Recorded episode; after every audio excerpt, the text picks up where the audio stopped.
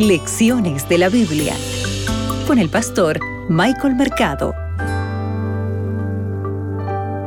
No te distraigas y pierdas tiempo discutiendo con el enemigo de Dios. Por el contrario, invierte tu tiempo en escuchar la voz de Dios y obedecer a su palabra. Soy Michael Mercado y esto es Lecciones de la Biblia. Para hoy, domingo 3 de abril, la serpiente. Vamos rápidamente al texto bíblico. Mira, y mira lo que dice Génesis el capítulo 3, el versículo 1.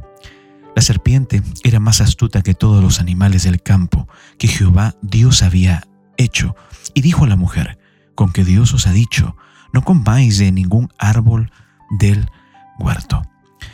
Apreciado amigo, el gran conflicto que tuvo su origen en el cielo continuaba su curso y ahora llega aquí al Edén sabes que acá hay una característica de la serpiente y esta característica nos habla de su capacidad de engaño.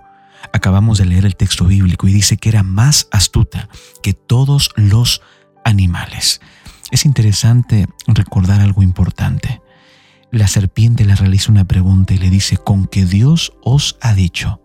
Recuerda esto, Satanás se presenta así, aquí en este momento, como un intérprete de las palabras de Dios. Interesante, ¿no?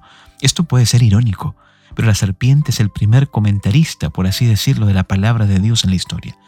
Dios había determinado, Dios había dicho algo, y la serpiente aquí, que la serpiente es el enemigo de Dios, Satanás, aparece, ¿verdad?, como interpretando, como que deseando interpretar las palabras de Dios. ¿Y qué es lo que le dice? ¿Qué es lo primero que hace la serpiente? Es sugerir que Dios no dijo nada, ¿verdad? Dios no habló. Eso es lo que está tratando de decir. Satanás es el que coloca la duda en tu mente, en tu corazón. Y acá vemos que está tratando de corregir e incluso reemplazar las palabras de Dios. ¿Qué es lo que la serpiente está que le sugiere a Eva?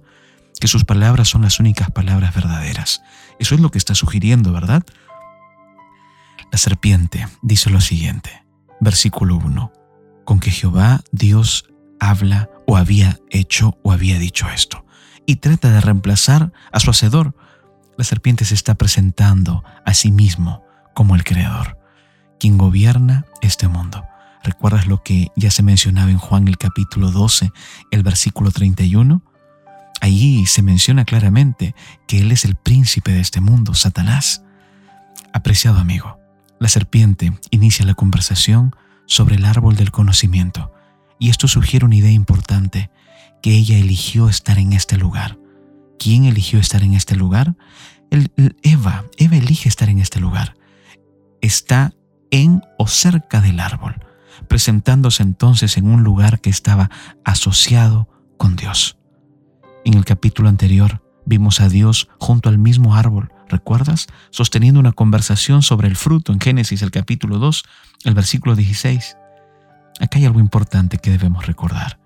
El hecho de que la mujer responda de inmediato sugiere que está en la proximidad de la serpiente y del árbol. El texto bíblico decía, mirando con curiosidad y gran admiración también hacia el árbol prohibido. No, necesitamos distraernos, ¿sabes? Observando al enemigo de Dios. No necesitas distraerte desobedeciendo la palabra de Dios. Eva necesitaba confiar en su Creador. Tú y yo también necesitamos confiar en Dios. Que el Señor te bendiga. Acabas de escuchar Lecciones de la Biblia con el pastor Michael Mercado.